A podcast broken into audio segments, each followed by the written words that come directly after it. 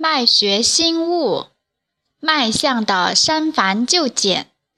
李世茂、田书霄，《脉经》以前虽提出了很多种脉，但缺乏脉象准确、严格的描述，而且名称也不统一，随意性很大。《脉经》是对脉学做了专门的、系统的整理阐述。提出二十四种脉，并对脉象做了较严格的界定，对后世影响深远。后世医家在《脉经》二十四脉的基础上，又增加了许多种脉，分别提出了二十七种脉和三十四种脉等。仔细研究分析，有些脉象是重复的，彼此之间的特征难以区分。而且其病理意义是相同的，所以后世有些医家做了有意义的删减，如景岳提出正脉十六部，既有浮、沉、迟、硕、红、微、滑、涩、弦、抠、紧、缓、结、浮、虚、实。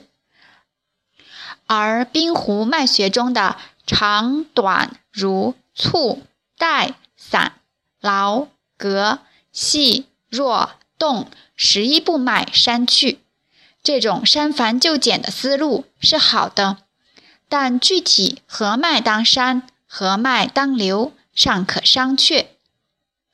就后世多遵从的冰湖脉学中二十七部脉而言，可删如浮。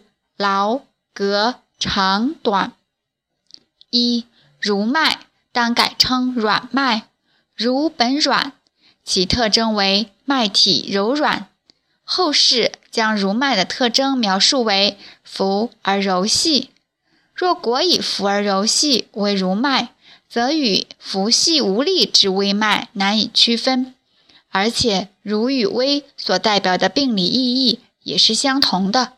故以浮而柔细为特征的如脉当删，如脉当改称软脉。软脉的唯一特征是脉体柔软，没有浮而柔细的限定。二，浮脉可删，浮与沉都是重按方线，只是浮比沉更深一些，这与沉脉只是程度上的差异，病理意义上没有多大区分。故浮脉可删。三劳脉可删。劳脉特征是沉而弦，长实大，与沉实的脉象和病理意义是一致的，故劳脉可删。长脉可删。太过之长脉，与实脉弦大有力之脉的脉象特征。病理意义是相同的，故长脉可删。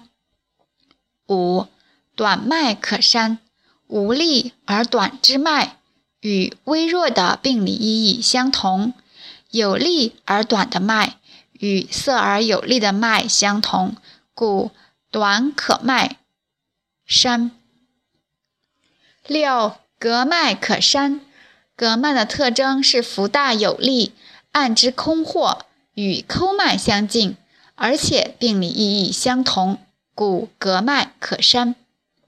冰湖脉学叫《脉经》增长了长短劳三部脉，增加的意义不大，可删。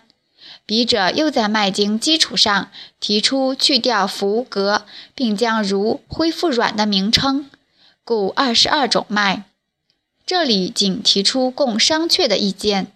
在下篇对各脉的讨论中，仍保留了冰壶脉学中的二十七部脉。